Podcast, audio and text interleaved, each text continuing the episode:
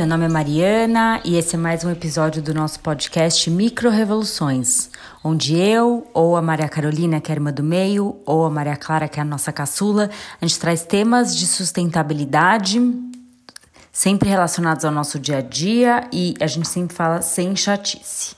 O tema de hoje é um dos nossos temas preferidos das micro-revoluções, que é compostar. A gente foi descobrindo aos poucos a ideia de compostar, de transformar o nosso alimento em, em adubo em vez de jogar no lixo, porque comida não é lixo. E a gente percebeu que isso tem um impacto gigantesco no mundo e no mundo que a gente quer construir. Então, desde que a gente aprendeu a compostar, a gente se apaixonou pelo tema e a gente é, levanta essa bandeira enormemente, porque a gente acha que. A gente acha não, já é comprovado, as pessoas. O Cláudio vai falar sobre isso, mas que quando, se, as, se todas as pessoas compostassem, a gente poderia diminuir o lixo do mundo em quase 50%. Então, para esse papo, a gente chamou um super especialista que, por sinal, foi a pessoa que nos ensinou quase tudo que eu sei sobre compostagem pelos vídeos dele do YouTube, que é o Cláudio da Morada da Floresta. Então, esse papo, é... vou deixar a gente com o papo com o Cláudio e no final não esqueçam de dar um like, contar para escrever pra gente se gostaram, seguir a gente nas redes. A gente adora, adora, adora receber uma mensagenzinha de vocês contando se gostou, se não gostou, trazendo é, ideias de outros temas para o nosso papo. Então vou deixar a gente aqui com o papo com o Cláudio. Eu passei muito tempo é, com uma amiga que composta há mais de 10 anos e eu achava aquilo muito bicho grilo e, e eu falava, não, não, não, é para mim não. Então eu acho que cada um tem o seu processo e o seu tempo.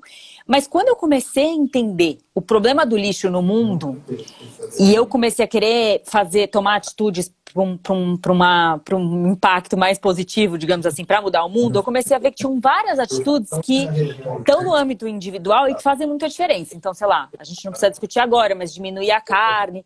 E eu comecei é, a escutar essa conversa sobre, não, mas peraí, o seu lixo orgânico ele, ele não é lixo. Comida não é lixo. Comida ela vem da natureza e para a natureza ela volta. Não estou falando do salgadinho, chips, não sei o que, que é mega é, industrializado. Estou falando da comida de verdade.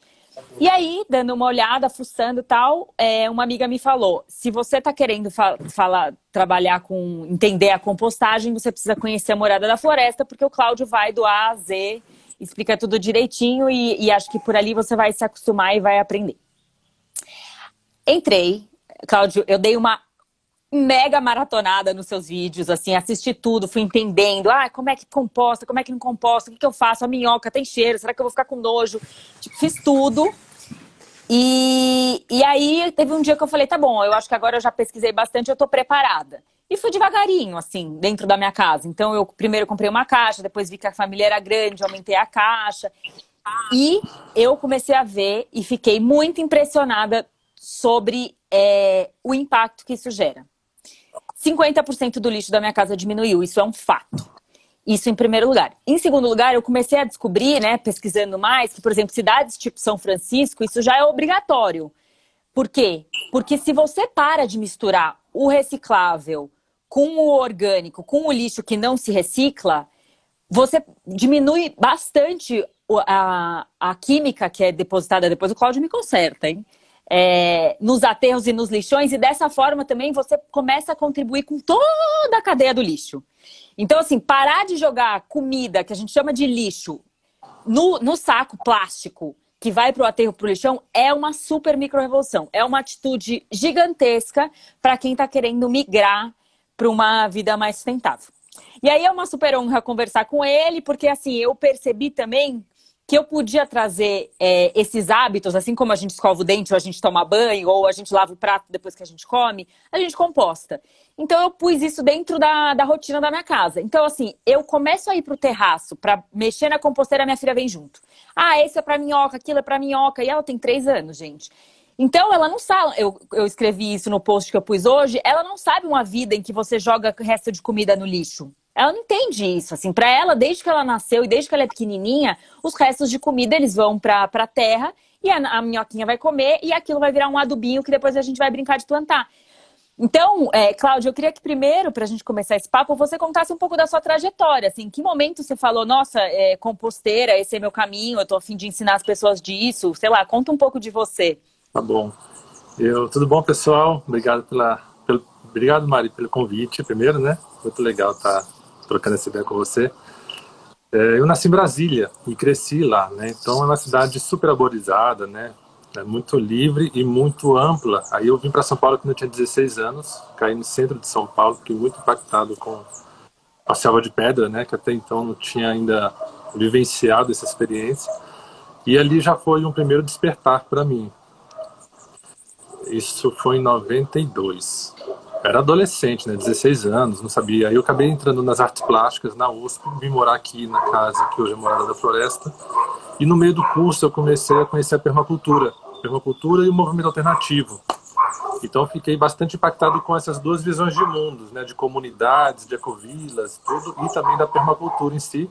Para quem não conhece a permacultura, a permacultura ela surgiu na Austrália na década de 70 para é, para oferecer soluções para a gente gerar produtividade no campo e também gerar sustentabilidade, né, quebrando um pouco daquela questão da revolução verde, de uso massivo de agrotóxicos, né, tentando enxergar a natureza, ver como que a natureza funciona e como que a gente consegue interagir de uma maneira mais saudável e inteligente com a natureza. E a permacultura estava chegando no Brasil naquele momento, na década de 90. E eu conheci a permacultura em 98, fiquei encantado assim com todo o conceito, tudo era muito novo. E comecei a falar, puxa, o que, que, que eu posso fazer? Né? Então comecei já a ter essa, essa inquietação interna e aí, em 99 foi o momento. Em 99 eu fui para a Amazônia, eu trouxe umas plantinhas da Amazônia que eu, foram plantadas aqui, que é o que dá o nome de uma morada da floresta. Calcipó e rainha são né, plantas que né, vão pelo telhado aqui da casa. Tudo. Que legal. E naquele momento eu comecei a plantar e também eu comecei a compostar. Então foi em agosto de 99. Falei, já que eu vou plantar, preciso produzir adubo e dentro desse conceito também já de eu já comecei naquele momento a achar meio fora de sem noção, né? Na verdade, quase que é sem noção que a gente faz, né? Que é pegar o resíduo orgânico, botar no caminhão do lixo e levar para aterro sanitário. Né? Então, gente, é, depois que você entra nessa, você fala, nossa, como eu errei. É, como eu demorei tanto tempo, tanto tempo para fazer, né? E eu comecei a, a, questionar. E como eu estava numa casa alugada e, e não tinha também, não podia mexer na estrutura da casa naquele momento, pensando na permacultura, que quando você começa a abrir a cabeça para a permacultura, você quer botar aproveitamento do sol para aquecer a água, quer botar a coleta uhum. da chuva, quer botar um monte de coisa, né? Mas não, uhum. naquele momento não dava. Então comecei a fazer a compostagem, sem nenhuma pretensão de vender, de nada. Era uma coisa que eu queria fazer para mim, era o que eu acreditava. Né? Eu queria estar bem comigo mesmo, com a minha consciência, naquilo que eu acreditava. Uhum. Eu preciso dar esse passo e então comecei a fazer compostagem aqui. Já nessa, nesse momento de encontro com a permacultura, as artes plásticas começaram a não fazer sentido mais para mim também. Então eu entrei num conflito muito grande, que eu estava assim, super engajado nas artes e tudo, mas eu comecei a ver que ali, naquele ambiente artístico, não ia me levar a lugar nenhum, entre ah. aspas, ah. né? Uhum. Naquela, já, já tinha uma, uma, uma visão de impacto social, de impacto, de causar algum impacto, e vi que eu tinha arte engajada, fazia arte engajada naquele momento, e, e, vi que as artes plásticas não ia fazer uma transformação que eu gostaria. Pensando na permacultura, que quando eu vi a permacultura, eu falei, nossa, isso aqui, é, isso aqui é transformador, né? E então foi isso. Aí aos poucos eu comecei a migrar né, das artes para a educação, da educação para a sustentabilidade. E aqui a Morada da Floresta, o espaço físico, a casa, ela foi comprada em 2004. Nesse momento da compra, ela vira uma comunidade. Antes era uma república que era só eu, o eco chato da casa, né, o ecológico, ficava fazendo compostagem e tentando convencer as pessoas a fazerem algo a mais. E naquele momento da compra da casa, a gente entrou num momento muito legal que foi de vir morar apenas pessoas comprometidas com o meio ambiente e com esse, essa militância que a gente tinha. Uhum. E então, então, então saiu de uma ação individual e foi para uma ação grupal, ainda numa residência.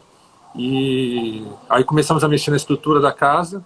Então hoje a morada tem aquecimento solar, tem coleta d'água ah. da chuva, tem salão de aula, tudo é, Demais. de certa maneira reaproveitado, tem hortas em cima da casa e tal. E começamos a dar cursos em 2007. de permacultura. Começamos a convidar arquitetos da permacultura para dar cursos aqui na Morada. E a gente implementava as melhorias. E no mesmo ano de 2007, eu conheci as minhocas vermelhas californianas com que a gente trabalhava hoje. Porque até então eu fazia compostagem com as bactérias, com né, uma técnica que é mais rudimentar, entre aspas, e precisa uhum. de uma área, de espaço físico no chão, né? Porque suja, o líquido vai para o chão.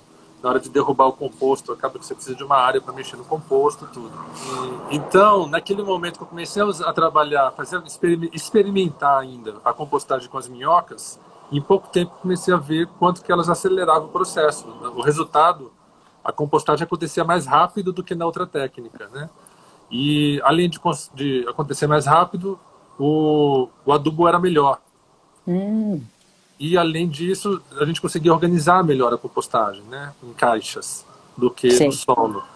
E como bônus total tem o composto líquido, que na, na verme compostagem, na compostagem com minhocas, a gente consegue armazenar o líquido né, na caixa que fica embaixo, e que é um adubo também. Na outra técnica de compostagem, esse líquido ia para o solo e não conseguia aproveitar. Né? Então eu fiquei assim, de uma, certa maneira, maravilhado com as minhocas naquele momento. Aí eu adaptei aqui um sistema de compostagem em, em caixas aqui, e aí as pessoas vinham fazer o curso e começavam a perguntar sobre o minhocário. Né? no final, assim, a cada curso que a gente fazia, a gente fazia um tourzinho pela casa mostrando as tecnologias já aplicadas, né? E quando chegava no miocário, assim, as pessoas falavam, poxa, mas você não Eu vem? quero. É, como que faz para conseguir e tal? E isso foi em 2007. A morada só surgiu mesmo enquanto empresa em 2009. Então ainda ficou, foi um ano inteiro ainda de curso, sem vender miocário nenhum.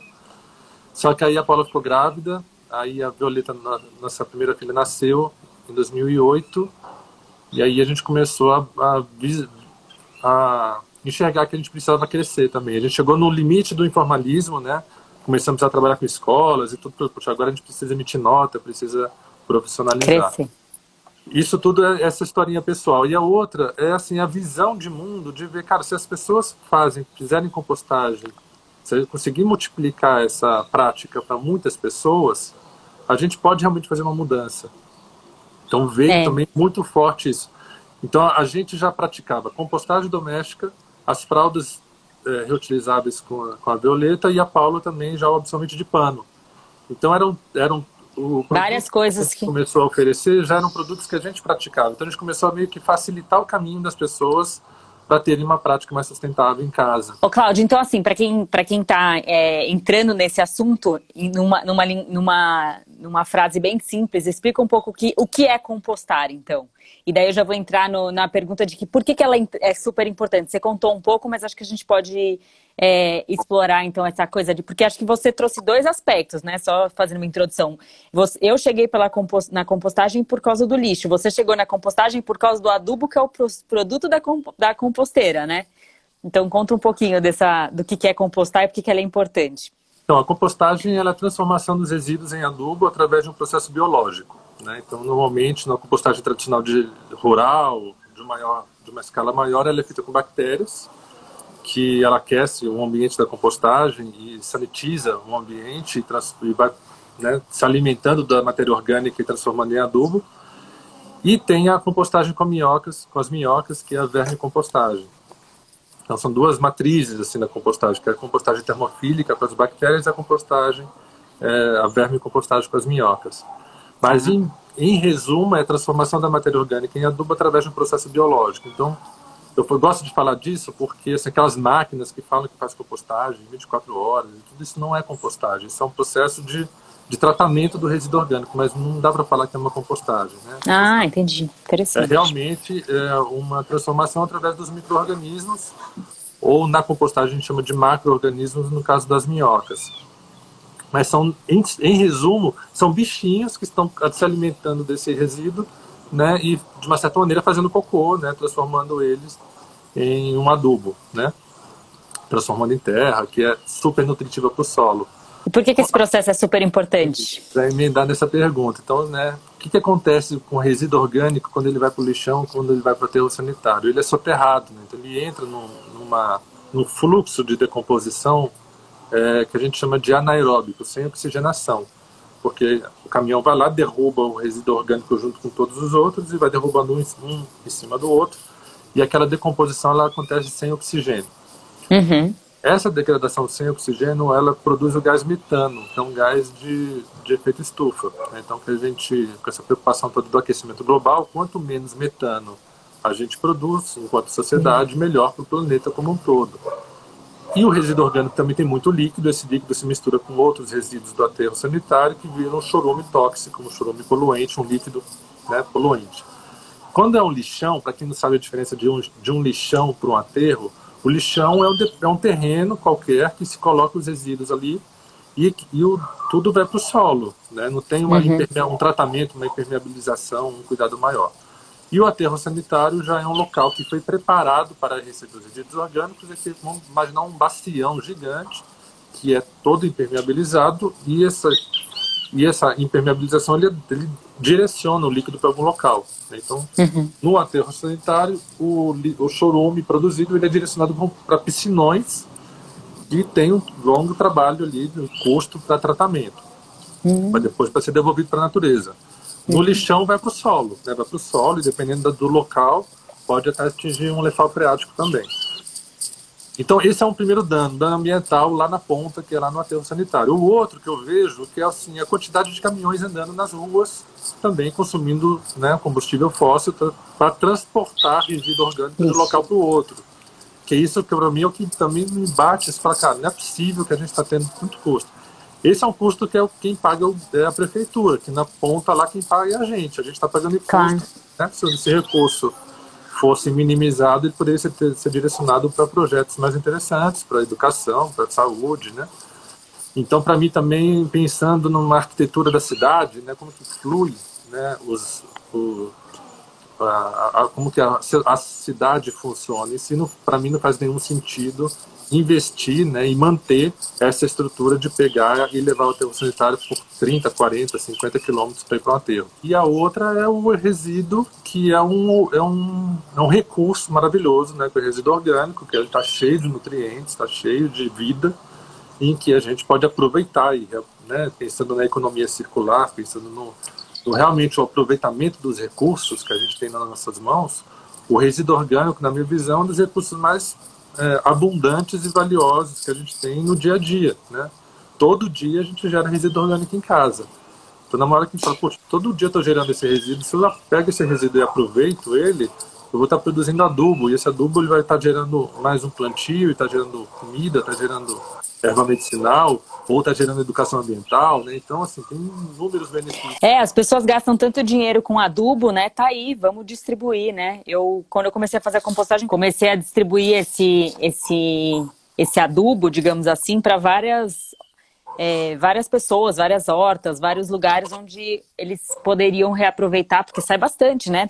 Ô, Cláudio, e aí, assim, é, eu tenho uma pergunta que é: se todo mundo é, é, primeiro, se todo mundo compostasse, a gente mudaria o cenário das cidades? E já existe cidade que faz isso? Como é que é um pouco? Sim. Então, real, realmente mudaria muito, mas é, não é pouco, não é muito, porque cada, cada família, né, a gente gera mais da metade do resíduo que a gente gera é orgânico, né, aqui no Brasil, né. Então isso, essa proporção ela varia de acordo com o país, com, né, com o estilo de vida, enfim, mas a gente gera muito orgânico porque a gente está no país tropical, a gente tem uma alimentação né, ainda bem, ainda natural, né, por mais que a gente se alimenta de industrializados, a gente ainda tem uma cultura de ir à feira, ir no sacolão, ir no mercado, de comprar alimentos in natura e pro, processar bem. em casa. Então a gente gera bastante resíduo orgânico. Então mais da metade é resíduo. Imagina se a gente retém esse resíduo orgânico e transforma ele em adubo na cidade numa escala, como você perguntou, né? Se, as, se todas as pessoas da cidade fizessem compostagem doméstica. Então, é, o total. é a redução de um primeiro impacto que é o social, que é a redução de custo do poder municipal. Né? Então, esse recurso ele pode ser reduzido muito na medida em que as pessoas retêm o resíduo orgânico em casa, porque a prefeitura paga pela coleta, pelo transporte e pela destinação. Né? Então, na medida que deixa de ter diminui a coleta, transporte e destinação, de uma certa maneira há uma redução de custos. Você falou no início da, da conversa, que é muito legal, que a compostagem doméstica é uma excelente educação, é, ferramenta de educação ambiental. Né? Quando uma família começa a fazer compostagem, naturalmente ela vai separar corretamente os outros resíduos. Então, o que a gente fala também para as pessoas e para as prefeituras, que é muito mais, é, pensando em médio e longo prazo, é muito mais econômico e muito mais é, eficiente estimular a família a fazer compostagem doméstica, seja doando, seja dando algum benefício para quem faz compostagem doméstica, porque quem faz compostagem, do que ficar fazendo campanhas de reciclagem, campanha Sim. de separação do resíduo, não, porque quem começa a fazer compostagem, naturalmente, para a compostagem funcionar, ela vai precisar do resíduo orgânico, ela vai ter um baldinho na pia que vai estar separando aquele resíduo. Então, quando uma pessoa, a família separa né, o resíduo orgânico para compostagem, o que sobra é o resíduo reciclável, na cozinha principalmente, que são as embalagens e tudo.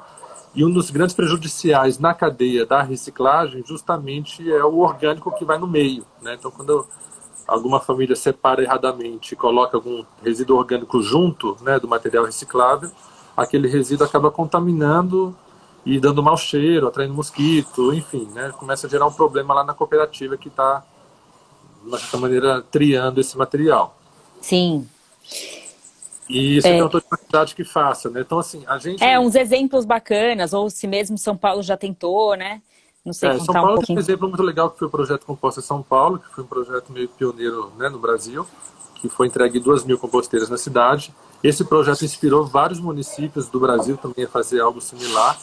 A gente ajudou mesmo, a gente ajudou uma prefeitura do, de Santa Catarina que chama Rancho Queimado, o município. Ele tem 13 mil habitantes, em torno de mil residências. E foram entregues mil, mil composteiras com o objetivo de reter 100% do resíduo orgânico nas casas das pessoas. Você falou de São Francisco. São Francisco tem um programa de coleta. Né? Não, assim, a ideia não é as pessoas fazerem compostagem em casa, né? sim de, das pessoas separarem né, e coletar, que também é super válido, também seria o segundo plano, né, entre aspas, na minha visão, né, enquanto se eu fosse um gestor municipal, é estimular as pessoas a fazerem compostagem em casa. Ô Cláudio, mas só fazendo uma... Só, desculpa te interromper, mas nessa, nessa questão de São Francisco, assim, qualquer cidade que quer ser lixo zero, ela precisa compostar né? Assim, por exemplo, São Francisco quer ser lixo zero. Se ela não composta, não tem como ser lixo zero, né? É assim, tem, tem um, uma técnica que chama de bio, da biodigestão, né? No final, que também é um lugar que você pode fazer é, energia com resíduo orgânico. Se a prefeitura separa direitinho e transforma em faz biodigestão, talvez também daria para ser, né? Mas o que ah. acontece lá na própria Califórnia, eles estão já já estão à frente nessa visão que a, a pensando em todo o sistema como um todo, a compostagem é muito mais interessante por vários motivos. Né? Um que eles chamam de low, de, de, de tecnologias de baixo custo de, e de baixo, baixa geração de energia. É, a compostagem ela, ela é o top dentro desse ranking. E a outra, que é a produção de composto, porque quando você faz uma biodigestão, você não está produzindo composto, está produzindo energia. A produção de composto, ela também, ela capta, sequestra carbono. Hum. E ela hum. mantém o solo vivo. Então, assim, tem outros benefícios adjacentes na medida que a gente produz composto e devolve o composto para o solo, que traz benefícios maiores pensando né, em todos os pontos. O Cláudio, tem algumas perguntas, mas eu queria começar também a dar uma atenção para as perguntas que estão chegando aqui. Então, assim, aí eu vou juntar alguns blocos e acho que você vai respondendo meio como você quiser. Mas assim, quanto tempo dura o biofertilizante? Então, assim, se eu tirar uma, uma, retirada, se eu fizer uma retirada e usar o biofertilizante daqui a três, quatro meses, tá tudo bem? Assim, como é que funciona um pouco? Como iniciar a compostagem? É, o, falar sobre as drosófilas. Bom, vamos segurar essas três perguntas, daí eu vou para as outras. Tá, eu acho que vale também dar uma só uma geral como, como que funciona o miocárdio, né? Vezes... Sim, super. É, vamos lá, vamos lá. O miocárdio, né, a gente fala compostagem, pode falar verme compostagem, pode falar compostagem com minhocas, tá? Então, vamos lá, a compostagem com minhocas a gente consegue fazer num equipamento pequeno como esse, que é uma, uma composteira doméstica com minhocas que tem em torno de 40 centímetros por 60 de profundidade, né? Então, assim, ela, de uma certa maneira, ela cabe em boa parte das, né, olha na tua casa, você vai achar um lugarzinho que caberia. Dá para ser na varanda, dá para ser na cozinha, dá para ser na, área externa, na lavanderia, né? Então, um espaço desse é suficiente para fazer compostagem de uma família de quatro pessoas ou de seis pessoas, porque aqui a gente tem duas caixas compostando, a caixa de cima e a caixa de baixo. Mas, se você gera mais resíduo, você pode colocar mais uma caixa em cima, pode botar mais duas caixas em cima. Então, duas caixas onde acontece a compostagem, a caixa de cima e a caixa de baixo, e um recipiente onde armazena o líquido, que é aqui, que estou posicionando aqui, que tem a torneirinha. Uhum. Então, essa torneirinha tem aqui, porque aqui o líquido escorre dessas duas caixas e é armazenado nessa caixa de baixo, que na composteira úmida não é uma caixa especificamente, né? mas na, nessa peça de baixo que ela armazena o líquido. Então, uhum. Então, essas caixas de cima elas são furadas. Não sei se dá para ver, dá? Dá, sim. Uhum. Então, elas são furadas para que o líquido que a gente do resíduo orgânico, o resíduo orgânico tem muito líquido, o líquido escorrer de uma caixa para outra e vai ser armazenado aqui. Então, é, se, se fosse uma caixa sem furo no fundo, esse líquido ia ficar parado no fundo e ia dar mau cheiro. Uhum. Ia ficar muito úmido, ia atrair mosquitos, né? Então, a gente né, deixa essas caixas furadas. E outro motivo da caixa ser furada é porque a gente vai encher essa primeira caixa. A gente vai também é, compostagem com minhocas, lembra? Né? Então você vai colocar minhocas aqui na caixa de cima e vai colocar alimentos. E ao longo de um mês, normalmente, a gente vai encher essa caixa de cima. Quando uhum. a caixa está cheia, coloca a caixa cheia com alimentos e com minhocas embaixo. E essa aqui, na primeira vez de todas, ela está vazia, ela vai subir. Então o que, que vai acontecer? As minhocas vão ficar aqui embaixo comendo e a gente começa a colocar comida nova aqui em cima. Uhum. E os furos, os mesmos furos para escorrer o líquido, são os furos que, com que as minhocas atravessam de uma caixa para outra. Então, hum, as minhocas Legal. estão aqui comendo, aí elas percebem que tem alimento novo em cima e algumas começam a migrar para a caixa de cima. Só que aqui tem muita comida, então outras ficam aqui comendo e outras sobem. Aí nesse momento elas dividiram né, e começaram a popular as duas caixas. Quando a gente enche a caixa de cima, essa aqui virou adubo. Então a gente vai trocar as caixas de posição novamente, a de baixo vai para cima, e agora a gente vai coletar o adubo para usar no plantio e para abrir espaço nessa caixa para começar de novo a fazer a compostagem. Aí é cíclico. Né? Então aí não para mais. Aí é sempre uma produção de adubo todo mês, mais ou menos, uma família vai estar produzindo em torno de 15 quilos, 15 litros, 20 litros, 30 litros de adubo. O Claudio, duas perguntas. Uma, quando você fala coletar o, o, adubo, assim, a gente vai, vai tirar essa terra que já vai.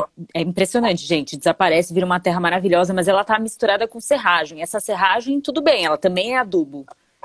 Ou não? Também. O que acontece, Mário, é o seguinte: no início tem poucas minhocas para o potencial, né? Não é que começa com 200, 300 minhocas, que não, é, são exatamente poucas, mas é, acho tem uma capacidade de, é, mas o sistema ele vai ter vai ter mais de mil minhocas, vai aumentar muito a população de minhocas.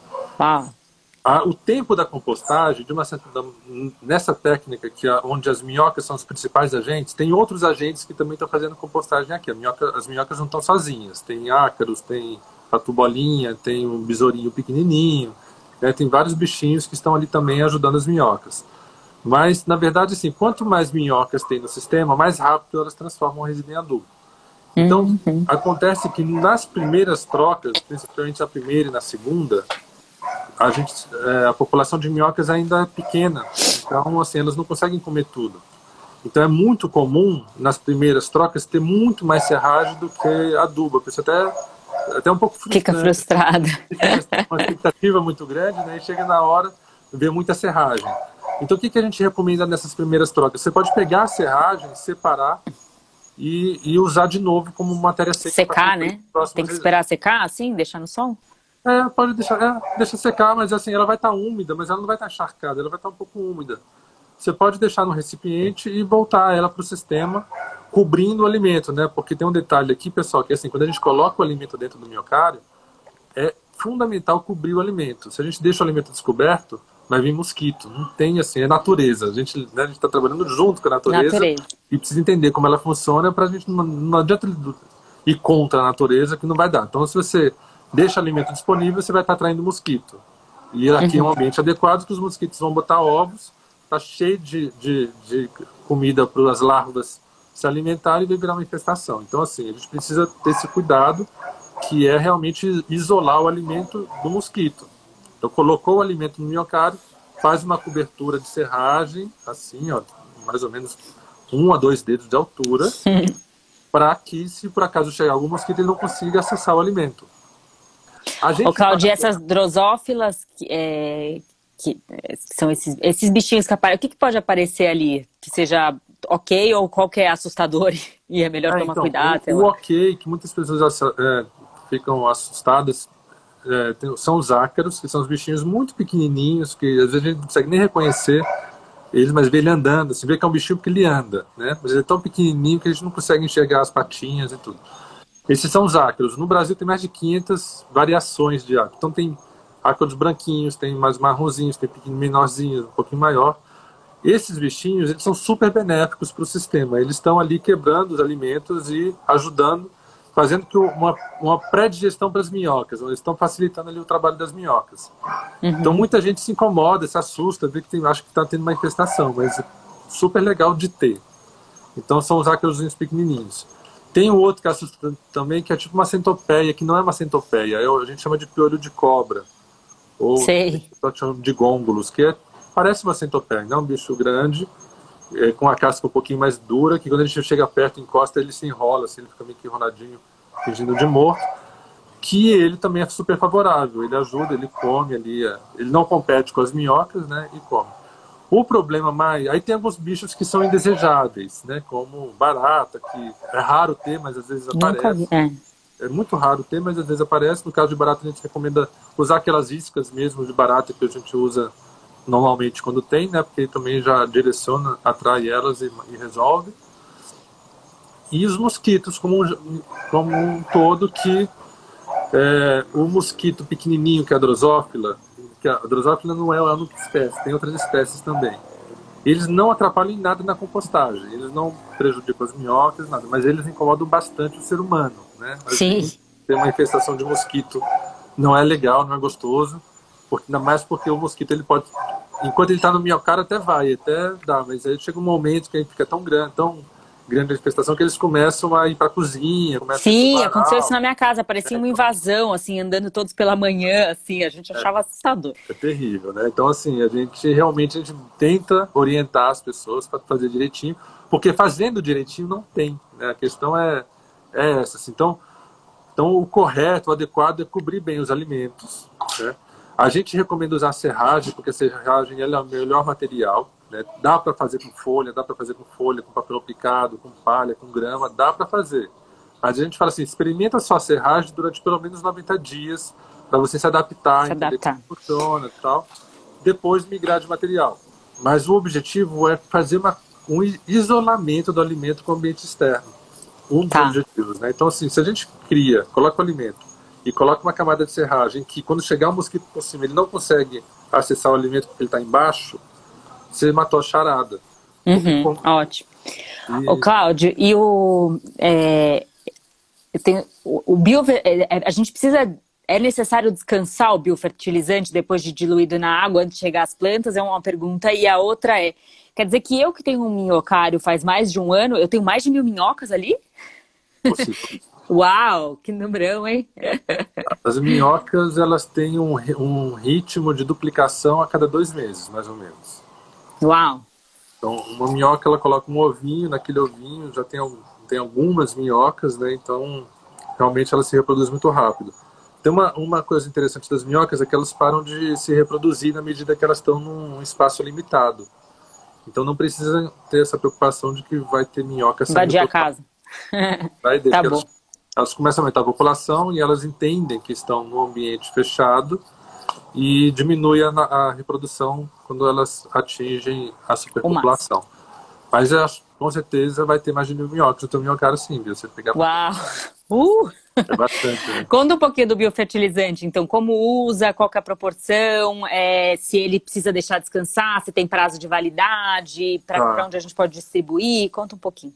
É, então. O, Você pode jogar na privada? Uma vez eu, eu ouvi essa é, pergunta. Pode jogar, não vai, não vai causar nenhum dano se jogar, né? Mas a gente recomenda usar, jogar numa planta, se você né, tem de sobra. Tem gente que mora em apartamento e tem dificuldade de plantar mesmo, porque não tem área, né? Tem espaço, já plantou, já, já esgotou as possibilidades. E até a gente já recebeu muitas perguntas, vocês não coletam adubo, vocês não têm um sistema de coletar, né? Então o que a gente fala é para a pessoa pensar um pouquinho numa pessoa querida que gosta de planta, porque com certeza. Sim. Né, Ou numa praça perto, né? No, no praça, jardim do, do prédio, sei lá. Ou a, a, o filho levar para a escola. Né? Então tem algumas formas de você direcionar, mas uma pessoa que gosta de planta vai ficar muito feliz em receber esse adubo. Entrando na pergunta do, do resíduo orgânico, do líquido, né? Ele ele pode ser usado na medida que se coleta, até melhor até. É, a gente não tem um estudo para falar assim quanto tempo que ele dura se ele estiver engarrafado, porque nunca fizemos, né? Tem que mandar para o laboratório para fazer algum tipo de análise, mas enfim. Mas o que a gente percebe é que ele é mais eficiente usando ele mais fresco. Então, assim, a gente recomenda é, usar em menos de três meses, né? Então, não deixar muito uhum. muito engarrafado. E tem uma outra característica que ele começa a gerar um odor depois de engarrafado também. Então ele uhum. vai, ele vai, ele cria um ambiente favorável para as bactérias anaeróbicas e essas bactérias estão se alimentando daquele resíduo também, tá lá, aquele, dos nutrientes que tem, e estão uhum. gerando gás, produzindo gases que estão engarrafados, estão concentrados. E, e, qual que é a proporção que você recomenda? Assim, porque você não pode abrir o, o botar o biofertilizante direto na planta, né? Eu matei uma, um, quer dizer, não deve ter sido só por isso, mas eu praticamente matei um pé de elefante colocando biofertilizante direto, assim. É, e a gente recomenda uma diluição de 10 partes de água para uma parte de, do adubo. Mas isso varia. Se, se a pessoa gera muito adubo, ela pode diluir, fazer uma diluição mais concentrada, mas aí a gente recomenda não colocar em, em plantas de vaso, que estão mais, né, mais apertadinha, mudinhas ou plantas mais delicadas. Aí para pegar uma planta que já está mais encorpada, ela normalmente não vai ser tão impactante para ela. Tá. Ô, Cláudio, e se eu, agora tá todo mundo na quarentena, em casa, se eu, mas tem muita gente que tá indo, como é o meu caso, eu vim pro interior, deixei a minha composteira lá, e a Manu, minha filha, toda vez fala que ela quer voltar para São Paulo porque ela precisa buscar a composteira. Mas ela. Eu, eu deixei ela quietinha lá. O que, quanto tempo a composteira pode. Tô vendo uma. É... Ela pode ficar ali sem, sem eu nem mexer. Então, se, se as caixas estão cheias com alimentos, dá para ficar até três meses de boa. Porque dali tem hum. alimento suficiente. Vocês vão ver que quando vocês forem retirar. É, porque é aquilo, né? as minhocas vão começar a comer aquilo que mais interessa, o que é mais fácil de digestão e tudo, mas na medida que acabou, elas vão partir para aqueles mais difíceis também. E esses mais difíceis, quanto mais tempo eles estão no miocárdio, também outros micro-organismos estão tratando eles e estão meio que preparando o terreno para as minhocas comerem. Né? Então tem os fungos, né? então a gente uma casca de pinhão, um caroço de abacate, né? tem elementos mais duros que sempre vão estar lá. Então, assim, três meses tranquilo, dá para viajar e deixar elas lá, que quando você voltar elas vão estar lá ainda. Tá. E aí, em relação a coisas que pode pôr e coisas que não pode. Ó, a gente tem 15 minutinhos, eu tenho milhares de perguntas, é, mas eu vou entrar em, vou terminar algumas dessas mais práticas e depois eu quero entender algumas coisas mais conceituais. Assim. Então, milho, car, é, carvão, cotonete de papel, é, essas coisas todas podem ir na composteira? O que, que pode. não pode ir? Pode. O que não pode ir mesmo, que a gente fala para não colocar, é papel higiênico usado, né, que Banheiro. vai contaminar fezes de cachorro e de gato também dá para fazer compostagem, mas assim, a gente não recomenda fazer no mesmo local que está fazendo, porque o, o minhocário com, com resíduo orgânico ele é um, é um adubo completamente limpo, você pode manejar sem luva, você pode adubar uma planta comestível. Se você coloca umas fezes ali de cachorro de gato, você já meio que contaminou. Criou, é, criou um, um ambiente mais delicado vai dar cheiro, né? E também você não vai poder usar no plantio de comestíveis e nem manusear sem luva. E coco verde, que é muito grande, muito duro, demora muito tempo, né? Aqui eu compro coco, parto coco, meu filho adora comer coco e fica aquela casca de coco. Se eu pegar aquela casca de coco e botar no miocário, ele vai ocupar o miocário inteiro e vai ficar muito tempo para se decompor. Então a gente recomenda não colocar porque vai gastar muito espaço. E carnes. As ah, carnes é? podem dar mau cheiro, pode atrair os bichos, então a gente recomenda não colocar. Se for um pouquinho só, sobrou no prato, tudo dá pra ir. É mais quando tem um, um volume maior. Ah, jura? Mas assim, falando carne, peixe, frango, né? Tudo. É, se for um pouquinho só, não tem problema, não. É mais assim, se a pessoa. Né, não sei. Ô, Cláudio, mas resto de comida, todas, assim, basicamente. É, mesmo que tenha sido temperada, com mostarda, sei lá, pode. qualquer coisa. Tem uma tipo. questão, Mari, que é o seguinte O que a gente fala no nosso manual, até, eu não, não adianta mostrar porque fica ao contrário, né? Mas tem aqui, fica tudo ah, ao contrário. Mas tudo que você aqui, pode, tudo que você não pode. O que a gente fala moderado, a uhum. gente recomenda não colocar mais do que 20% no, naquele momento que você está colocando. Então você tem um baldinho, se você coloca, por exemplo, cítrico, você coloca mais do que 20% do baldinho de cítricos, é muito cítrico ao mesmo tempo para as minhocas. Aquilo pode alterar o pH do ambiente, até nas minhocas estranharem e quererem Sim. fugir. Laranja, então, limão, tem que moderar. É, um pouco mais desse, desse bom senso. Mas o que acontece é o seguinte, no ambiente doméstico, normalmente não se gera tanto desses, desses alimentos que são mais restritivos. Que é, é, é o tempero forte, o cozido, o laticínio, gordura. Se a gente parar para pensar no que, que a gente gera, a gente gera pouco. Diferente do que um, uma implementação de compostagem num restaurante, por exemplo, ou num refeitório de uma empresa, que tem muito cozido, tem, muita, tem resto de panela inteira que se perde, tem... Então, Nossa, é, é uma outra característica, né? Então, no ambiente doméstico, a gente fala que praticamente esse 99% do que se gera em casa dá para colocar no miocárdio, porque a gente, ah, que bom. porque a gente gera pouca quantidade desses alimentos restritivos. Ô, Cláudia, é, a gente aqui no Verdes Marias, eu acho que já te contei um pouco do, do, no, da nosso, do nosso movimento, mas a gente acredita muito que as pequenas atitudes fazem sim uma enorme diferença é, para a mudança de comportamento e a gente acha que o indivíduo tem um papel importante de pressão, de transformação. A gente acha que se um monte de gente começar a usar compostagem, as empresas vão se ligar e vão querer mudar a forma como elas operam, os restaurantes. Imagina, se eu começo a chegar no restaurante e falo, vocês estão compostando? O cara vai falar, nossa, mas então o consumidor quer isso. Enfim, então a gente chama essas atitudes todas de micro-revoluções, que são essas pequenas atitudes que vão reverberando. E eu acho a compostagem uma das maiores micro-revoluções que o indivíduo pode fazer se ele quer realmente impactar o planeta, viver num mundo mais sustentável, digamos assim. É, quais são as suas microevoluções aí na sua casa? Conta um pouco, além da compostagem, o que, que você faz para contribuir para um mundo mais sustentável? Tá, então a gente mexeu na casa, na estrutura da casa, como eu te disse no início. Então a gente tem um sistema de coleta da água da chuva, que toda a água da chuva é armazenada, aí ela é bombeada para cima, ela é filtrada e era distribuída para as privadas e torneiras externas. Então, agora está na época da seca, aí seca, né? Mas quando começa a entrar o período da chuva, a partir de novembro, vai até maio, é, a gente usando a água da chuva para esses fins. Então, a gente usa bastante água da chuva, economiza bastante água, né? Com o sistema de água da chuva. Tem o sistema de aquecimento solar da água, também, que poupa bastante Uau, demais. Então, aqui tem, tem um boiler ali que, que aquece 350 Super micro revolução. Uau. Isso aqui, né, toda, toda a nossa água é aquecida pelo sol. Aqui eu tô Legal. em cima da casa, olha. Uhum. Então tem uma hortinha aqui. Tem peixinho, peixinho, pimenta, cebolinha, Uau. cebolinha, um pé de limão. Master ali, Revolução. É. Ali em cima, ó, um, um, um cipó florido, maravilhoso, lindo. Nossa, que casa gostosa, Cláudio. Então, luz solar, reaproveitamento da água, compostagem. A sua casa é praticamente um, mini, um pequeno ecossistema completo, né? É. Aí tem a questão da alimentação, né? É, o consumo consciente é uma ferramenta que está na mão de todo mundo, né? Qualquer pessoa pode praticar o consumo consciente e o consumo consciente ele realmente é muito impactante, né? Porque é o que você falou. Se você chega num restaurante e começa a perguntar sobre compostagem para o dono do restaurante, ele vai começar a pensar, puxa, né? Tá, Existe demanda. O que, que é isso, né? E começa a buscar atrás.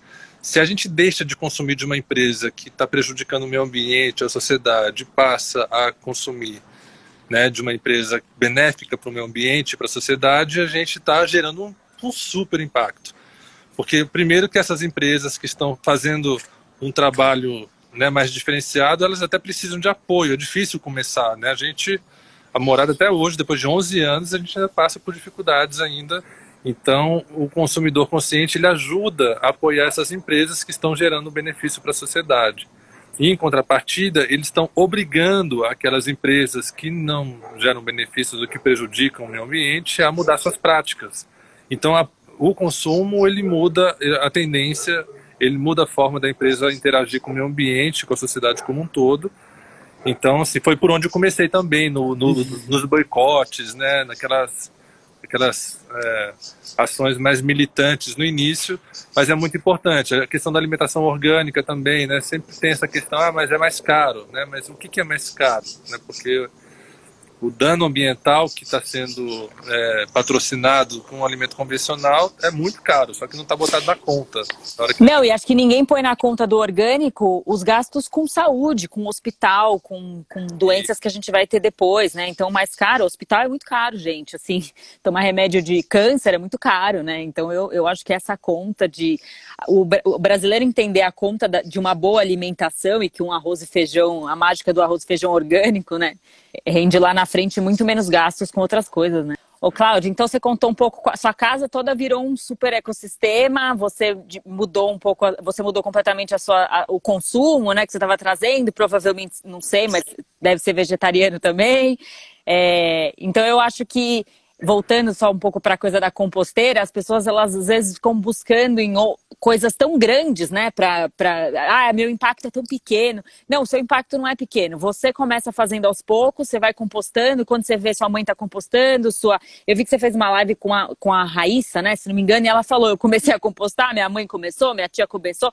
E aí você percebe que você está mudando todo o, sistema em volta de você, né? Isso é muito especial, porque é um monte de gente que começa a ver que o resto de comida não é lixo e a relação, a nosso, o nosso papel, né? É, e a gente que trabalha diretamente com isso, né, a gente já vendeu mais de, 2 mil, de 25 mil composteiras. São 25 mil Uau. famílias que estão fazendo compostagem juntos. Né, estamos compostando juntos mais de 50 toneladas por dia de resíduo orgânico. Né? Então, na hora que a gente começa a realmente ver que a gente não está sozinho, e que a gente está participando de um movimento coletivo e que esse movimento coletivo tem um impacto muito significativo, né? Então são 50, Sim. hoje são 50 toneladas de resíduos orgânicos por dia que estão deixando de ir para o aterro sanitário, que estão virando adubo, que estão virando educação ambiental, né? Isso tem as fraldas também que deixa de usar a fralda descartável, tem os absorventes femininos, os copinhos coletores, né? Aí no, no universo feminino tem mais possibilidades também, né? De, de causar menos impacto, que é substituir os absorventes femininos. Sim, super, super ah, acompanho a morada da floresta com tudo isso. Vamos fazer mais, que eu acho que ficaram muitas perguntas e foi uma, uma conversa maravilhosa. Tá bom. Até mais, Cláudio. Obrigado. Valeu. Um beijo. Tchau.